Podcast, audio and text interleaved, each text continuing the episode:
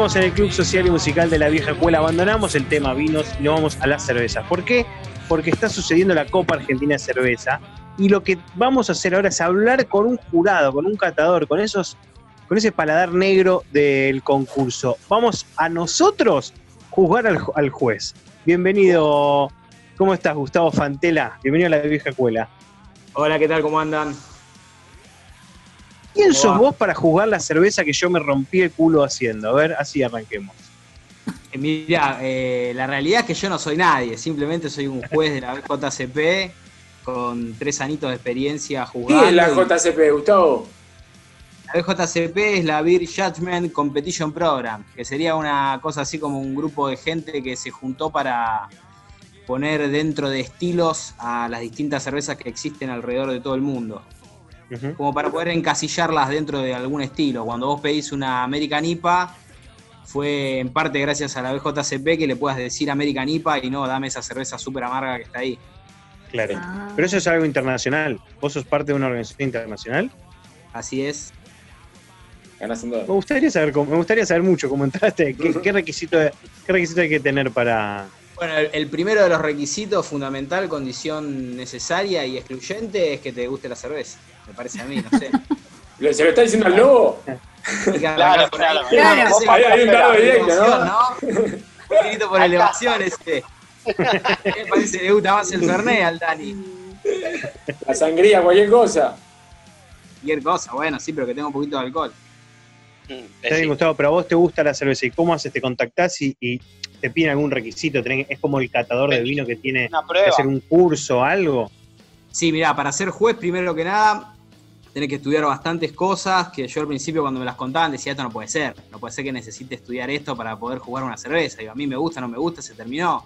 Este, me hablaban de cosas como la manteca que podía tener, que podía tener gusto a manzana verde, que podía tener gusto a querosén. Y yo decía, no puede ser que una cerveza le encuentre gusto a manteca. Digo, es una mentira. Claro. O sea, era un verso.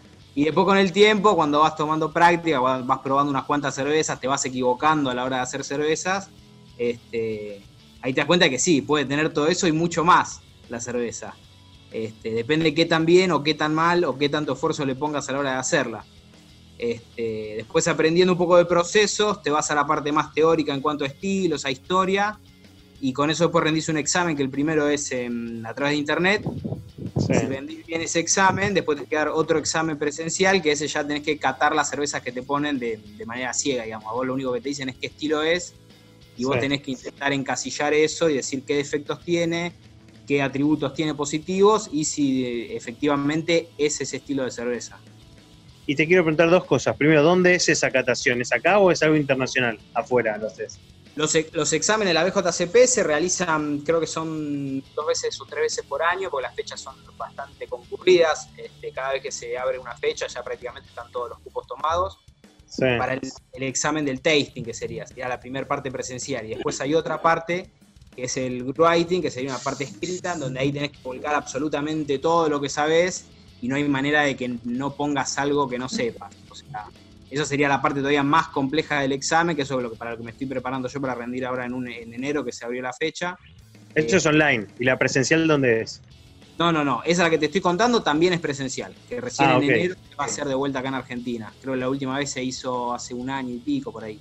¿Y qué tiene? ¿Una oficina, una sede o tipo en un bar? No sé. Eh, no, se suelen hacer en bares porque son los ambientes más propicios para realizarlas. Este, ahí se ponen hasta 12 personas más o menos, bueno, ahora con el tema del distanciamiento no sé cómo lo harán, pero alrededor de 12 personas pueden concurrir y tenés un oficial de la BJCP, que en este caso son representantes argentinos, o bueno, el que está ahora, que es Jane Foster, es irlandés, pero vive acá en Argentina, así que él lo puede tomar como proctor. Como organizador Claro. del examen, tiene la, digamos, la chapa como para poder tomar ese examen.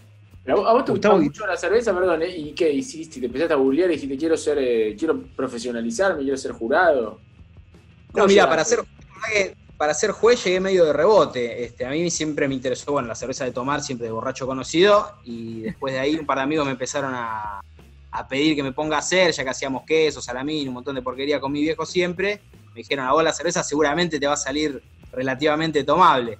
Este, me insistieron con eso bastante, y ahí empecé a hacer. Y después de un par de años, ya cuando te metes en el, en el mundo de la cerveza, te das cuenta que realmente son muy pocos en el país lo que la hacen. Bueno, ahora explotó un poquito más.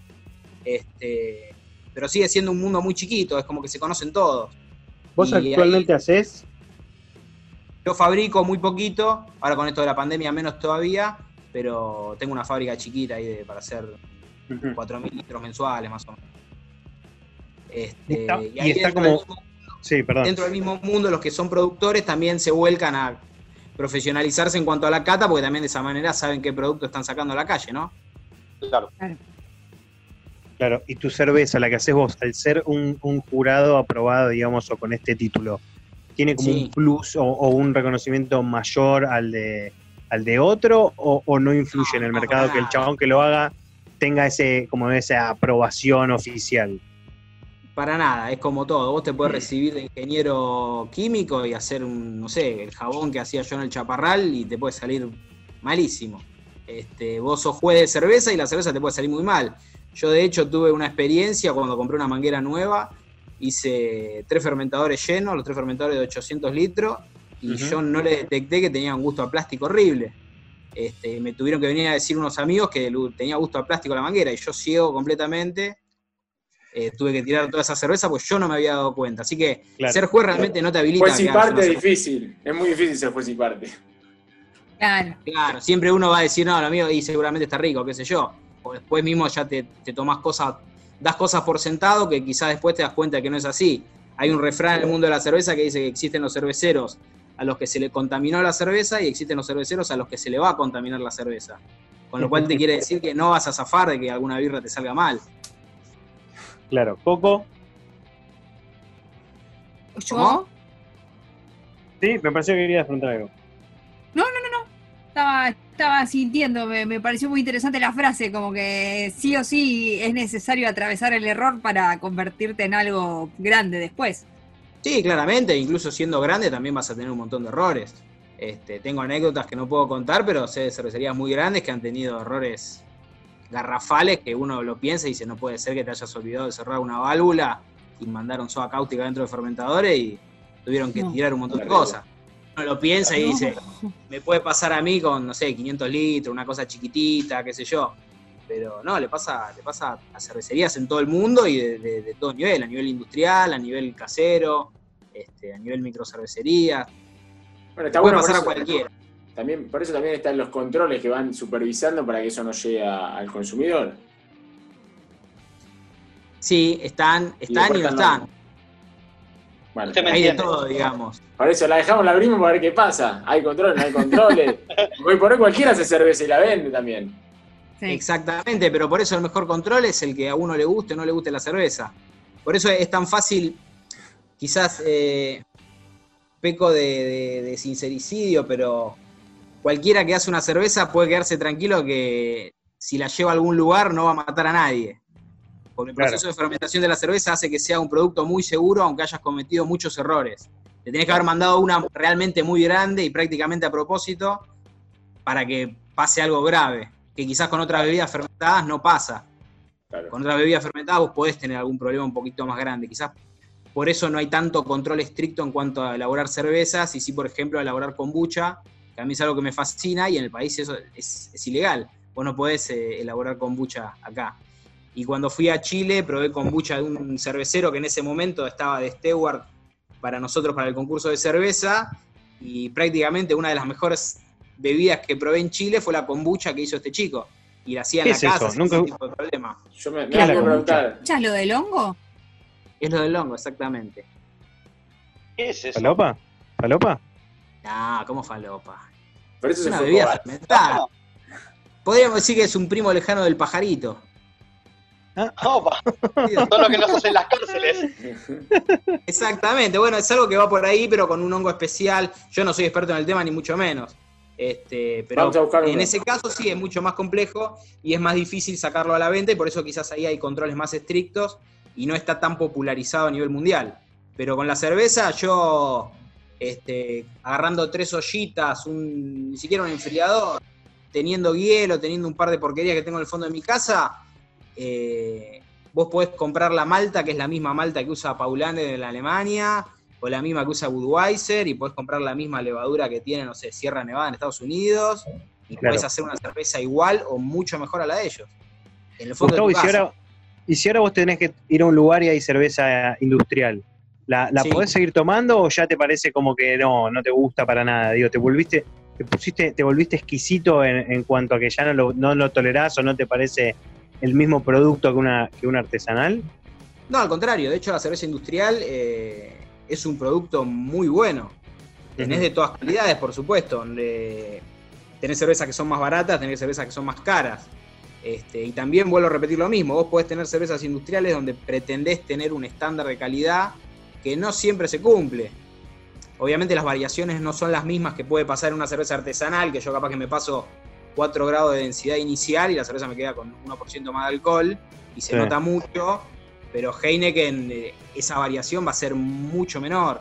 Quizás lo que puede tener es un problema muy pequeño de oxidación o el estado del lúpulo que sea, no sé, tres meses menos fresco y eso hace que le varíe mucho menos. A mí particularmente las cervezas industriales me fascina la Heineken. Es una cerveza que Eso, tomaría prácticamente todos los días. ¿Cuál, ¿Cuál compras? Si tenés que decir, mira, ya que vas a comprar eh, industrial, compra esta que está buena o que tiene un sabor diferente. Y también depende para qué momento y qué, qué estilo quiera tomar o con qué lo vaya a maridar. Pero la cerveza que tomaría todos los días, si tengo que decir, elijo una cerveza industrial para tomar acá hasta el día que me muera o me quedo en náufrago con Tom Hanks en una isla, Heineken. Heineken. Parece la cerveza más estable. Cuando la cerveza Barsteiner está buena, me parece fantástica. Cuando la Grolsch está buena, me parece fantástica.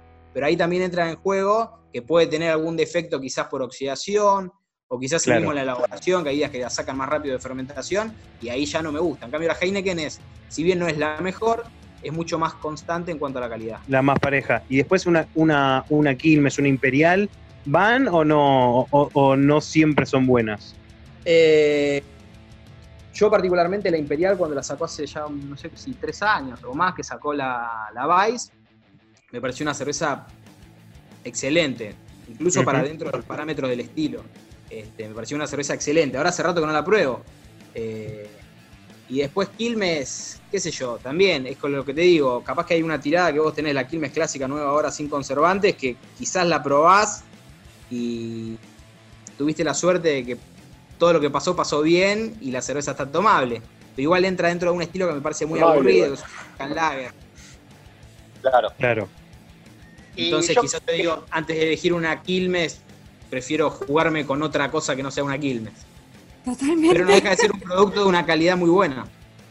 Dentro de lo que es, sigue teniendo una calidad muy buena. Y volviendo un poquito a la, a la, a la Copa esta Argentina de birras, ¿cómo, ¿qué es lo que haces vos específicamente? ¿Cuántas birras probás? Eh, ¿Todo el mismo día? ¿Son muchos jueces? ¿Cómo funciona eso? ¿Qué comes en el medio? Claro.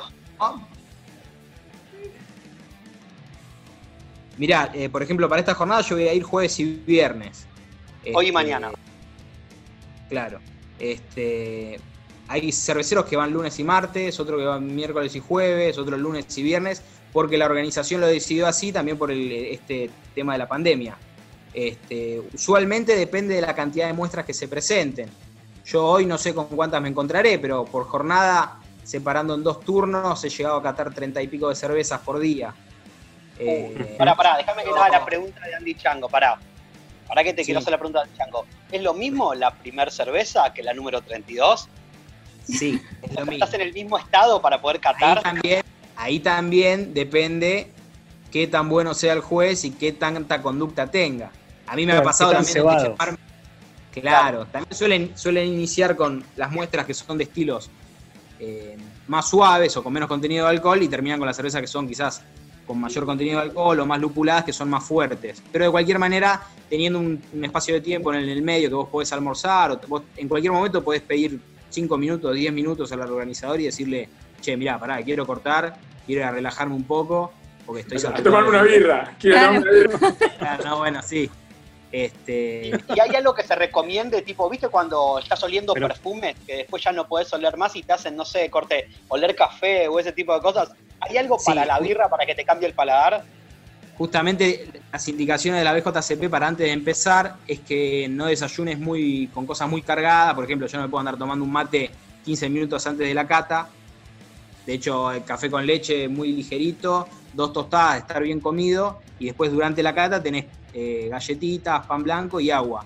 Y si tenés- sentís que estás muy saturado en cuanto a la nariz, lo que recomienda es aspirar sobre tu remera, por ejemplo, que no deberías tener ningún desodorante, ningún perfume, ninguna porquería de esas que te pueda afectar la, la sensación en la nariz. propio Eh, Igual-. ¿Cómo? El barbijo ahora. Claro, ahora directamente sobre el barbijo. el barbijo. ¿Y cuánto Claro, tenés claro. que probar? ¿Cuánto tenés que probar de cada cerveza? ¿Un vaso, medio vaso, dos traguitos? con 100 centímetros cúbicos tendría que estar más que listo. O sea, te tendría que alcanzar para poder sentirle el aroma, el flavor, el mouthfeel, y de ahí en más vos podés eh, escribir una apreciación general, porque no te tenés que clavar media pinta para poder terminar de decir, ah, sí, esta cerveza está o no está. Este, Claro. Igual a veces pasa que quizás tenés, porque en una mesa para catar usualmente suele haber al menos tres jueces, para no tener una eh, parcialidad. Este, y siempre tenés alguna duda cuando vos terminás de completar una planilla, el juez que está con vos quizás no percibió exactamente lo mismo, entonces ahí tenés que volver a tomar un poquito, entonces quizás te quedás corto con 100 centímetros cúbicos, pero ya cuando le agarras la mano, ya con muy poquito te puedes dar cuenta de un montón de cosas y no necesitas más que eso. Y aparte, hasta acá ya tenés como las categorías y las posibilidades armadas para ver cuál, cuál es lo que vas a ir definiendo de cada prueba. Sí, sí, a mí cuando me llega la copa a la mesa que, me, que, trae el steward, ya te dice qué estilo es, o qué estilo pretendió el cervecero cocinar. Vos después, no sé, a mí me dicen, toma, te traigo una American IPA, y yo la vuelo y está pasada de caramelos o tiene muchísimo alcohol, y ya le digo, mirá, está fuera de estilo. Después la cerveza puede ser exquisita. A mí, de hecho, las IPA, particularmente las cervezas lupuladas, no me gustan mucho. Este, y entonces la cerveza capaz que me parece fascinante, pero por estar fuera de estilo yo la tengo que descalificar y darle mucho menos puntaje. Quizás si ese cervecero, esa cerveza la presentaba en la categoría correcta, hubiera tenido muchísimo más puntos. Por eso también está Como bueno. el pesaje Porque, de un boxeador. Claro. ¿Cómo? El pesaje de un boxeador. O sea, no podés competir en esta, tenés que ir a otra, a otra categoría. Sí. Claro, exactamente. Y- Pero el tema es que ahí directamente te dejan participar. O sea, le llena la cara de dedo al que tiene menos peso, no sé más o menos cómo se maneja. Bueno, ya que nombras eso, también el- la Copa Argentina no se rige directamente por la BJCP, sino, creo yo, por la Brewers Association, que es una, es una guía de estilos muy parecida, pero no es igual. Es como que están, las federaciones de boxeo, que hay un montón, con la BJCP pasaría prácticamente lo mismo. Entonces, la Copa Argentina no es, es para cervecerías comerciales, no van a participar cerveceros caseros. O sea, yo en el fondo de mi casa la hago como un homebrewer común y no la puedo presentar ahí, porque ahí están compitiendo, no sé, eh, qué sé yo, puede ir Quilmes, puede ir eh, Brahma, puede ir eh, Antares, puede ir Berlina, Coleman, cualquier cervecería ganan? que se ¿Qué ganan, Gustavo? prestigio, particularmente es prestigio. Yo sé quiénes son los cerveceros que hacen buenas cervezas a priori mirando las medallas que sacaron en los concursos. Ah. La Copa Argentina es un muy buen recurso para saber cuáles son las cervezas que mejor están en el momento. ¿Qué- ¿Y quién está bien ahora? ¿Berlina está bien posicionada? ¿Berlina está bien posicionada? ¿Cuáles están bien posicionadas? Y hay un montón, aparte conozco un montón de cerveceros y nombrarte uno en particular No, no, sería no, como no, no, no, no, no, piedra. no, no, elegir. Lo que te quería preguntar es, cuando vos, por ejemplo, vos pones un puntaje, a vos te, llega un te van llegando los 100 mililitros y le vas poniendo puntaje. Más allá de Sí. que te preguntás si cumple con las condiciones de la categoría de birra que dice ser, después tenés Sí. como un, un ponderado sabor, fragancia, espe- espesor, digo, cu- ¿cuáles son los, los caracteres que te mueves vos para evaluar qué es lo bueno que tiene esa cerveza?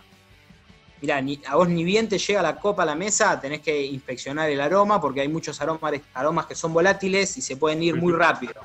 Capaz que en una New England IPA vos al principio tenés un aroma a fruta tropical que después de 15 segundos se te evaporó. O Claro. quizás no, quizás lo seguís teniendo. Este, en una Barley Wine al principio vas a, podés tener aroma a alcohol fusel o a un alcohol superior y eso no es agradable al principio, pero vos tenés que intentar detectarlo al principio quizás pasaron 20 segundos y también se evaporó. Entonces siempre intentar arrancar por detectar el aroma, siempre acercar la nariz al vaso. Este, después inspeccionás la apariencia, que ahí te das cuenta si la cerveza está turbia, si está cristalina, cómo es la formación de espuma, el tamaño de las burbujas, el color de la espuma, este, que eso también suma puntaje, no tanto como otros aspectos. Cuando terminas con eso, eh, chequeas el flavor, que sería el sabor en boca, que ahí podés encontrar la malta, el lúpulo, el balance hacia dónde va.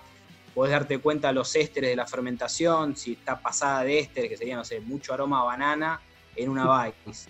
Después, atrás de eso, tenés que sentir si tiene mucho fenol, que podría ser el clavo de olor. Y entonces ahí tenés que saber, conociendo el estilo, habiendo tomado un montón de Weiss, sabiendo si realmente está bien para el estilo, y además estás ayudado por la guía, que en el momento de la cata podés tener la guía al lado en la que vos te lo usás como, como referencia para saber. Claro. Claro, Gustavo. si, por ejemplo, Qué Sí, laburo, qué laburo. No, termina, termina, Ah, termina, termina, termina. Impecable. y El agua, te quería preguntar del agua. Sí, ¿Qué agua se recomienda usar? Porque viste que cuando alguien, el café o, o lo- los que toman whisky, es, eh, también el hielo tiene que ver. En, la cerveza, ¿qué agua se usa? ¿Hay alguna en especial? ¿Algún proceso? particularmente depende para cada estilo que quieras hacer. Si vos querés hacer una Sech Pilsen, tenés que usar agua que prácticamente no contenga sales, no tenga carbonatos, prácticamente un agua que sea cercana al ósmosis, o sea, que no tenga nada más que H2O. Este, Sí. Vos querés hacer una Burtonipa y tenés que ir a buscar agua prácticamente a Punta Lara, ahí en los pozos, que yo me acuerdo en el, en el, en el- ¿cómo es? En el centro donde trabajamos nosotros en el verano, eh, hay un pozo que saca agua salada del fondo. Sí. Está pasadísima de carbonato, pasadísima de sulfato, tiene color- parece prácticamente agua de mar.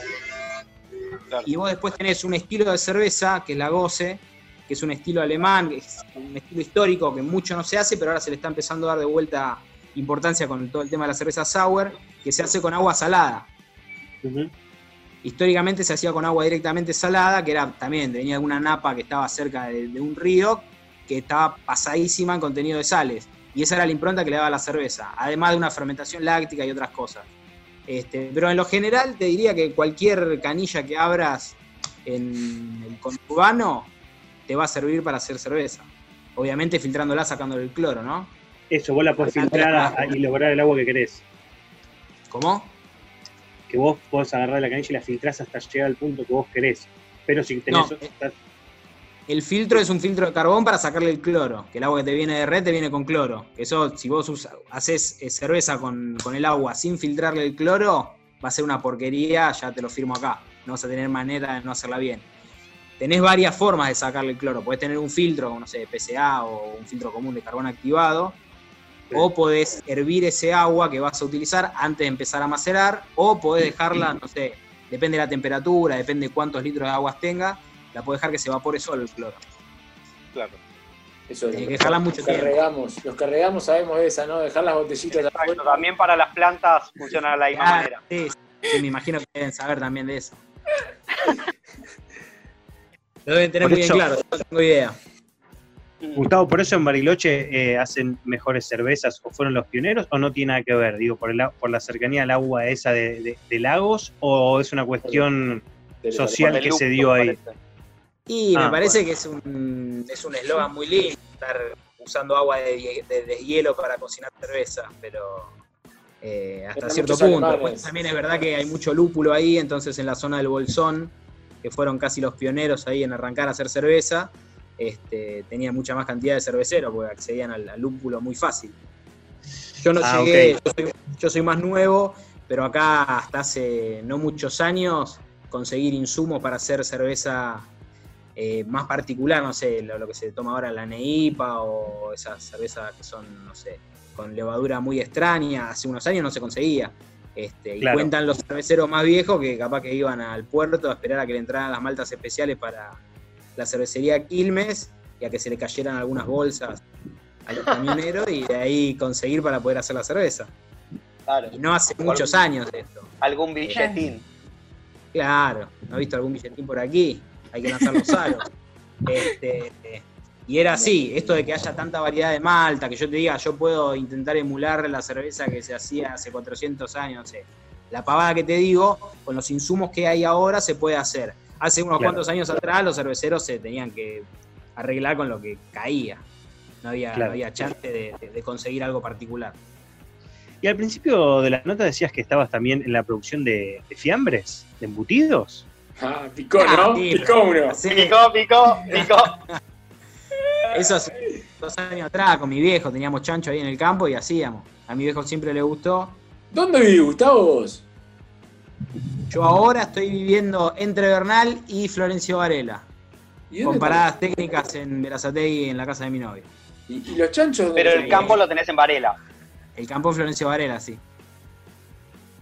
Está bien, está bien. Y en Tandil, en Tandil, ¿por qué fabrican salame? ¿Qué tienen de, de- de- de- de- el, el famoso salame tandilero? ¿Qué diferencia tiene? ¿Qué por el aire? ¿Porque se seca mejor? A Es mí como me lo del parece, agua. no estoy seguro y no Como soy del agua. experto. Claro, es porque tiene un clima más seco. No tienen tanta humedad, entonces es mucho más fácil que no se le pongan feos en su momento. Ahora ya tienen todo industrializado, no creo que se rijan simplemente por las condiciones climáticas. Claro, claro, ya podemos empatar en la sequedad en cualquier lado. Exactamente. Colgabas ahí al costado de la ladera y se te secaba sí o sí. Yo capaz que lo cuelgo acá en Bernal y te llena de, de hongos verdes, de mufa. No se hace el emplume que se le llama a los salamines. Claro, espectacular. Bueno, entonces, ¿cómo sigue, Gustavo, la, la Copa? Eh, ¿Cuándo termina y cuándo nos centramos al ganador de este año? Mirá, las premiación creo que se van a entregar el domingo, este, el 31, y yo veré con qué me voy a encontrar, con qué estilos, porque todavía no lo tengo seguro. eh, No te llega el fixture. mañana. No me llega el fixture antes. Hubieron algunas competencias, no en este país, en otro, donde se contaba que de antemano el juez sabía, pero El copón. me- se, pre- se prestaba a la, a la confusión de que pudieras saber de antemano qué muestras estabas catando. Esto acá no pasa, esto es Para 100% estudiar, estudiar, ¿No? los, est- estudiar los estilos. Te dicen, bueno, vas a probar tal, tal y tal. Bueno, me mato probando esas antes, varias marcas, como para tener. No, no, eso lo- ya, ya tenés que ir sabiendo. O sea, si llegás a jueces porque ya te has agarrado tus buenas con, con buena cantidad de estilo de cerveza. No necesitas repasar más, está bien, no necesitas repasar los. Claro. Capaz que me acuerdo de alguna borrachera que me agarré en algún momento con algún estilo incluso. Viene con imagen. Trae Qué jodido, jodido la borrachera con tía María, ¿no? Cuando eras adolescente y después nunca más podías probar. Era lo único que había. Gancia, gancia. Horrible. Ay, María gancia, no ansia sí, nada, horrible. Pero bueno, qué sé yo, hay gente que le gusta. Pero te quemas el paladar. Bueno, Gustavo Fantela, muchísimas gracias por haber estado en la vieja escuela dando tu cátedra de cerveza. Por favor, gente, muchas gracias a ustedes y que sigan bien. Salud.